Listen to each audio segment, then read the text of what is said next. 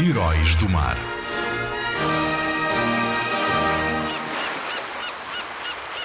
Cristóvão Colombo foi um grande navegador. Talvez nascido em Portugal, talvez nascido em Espanha, mas muito provavelmente nascido em Itália. Ninguém tem 100% de certeza. Foi o líder da expedição que descobriu a América.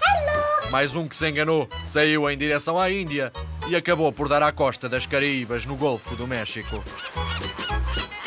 É o primeiro europeu a expandir, explorar, conquistar e colonizar o continente americano e é o grande responsável pelas primeiras rotas comerciais para as Américas. Pode não ser português, mas é um valente herói do mar. Bravo, Cristóvão Colombo.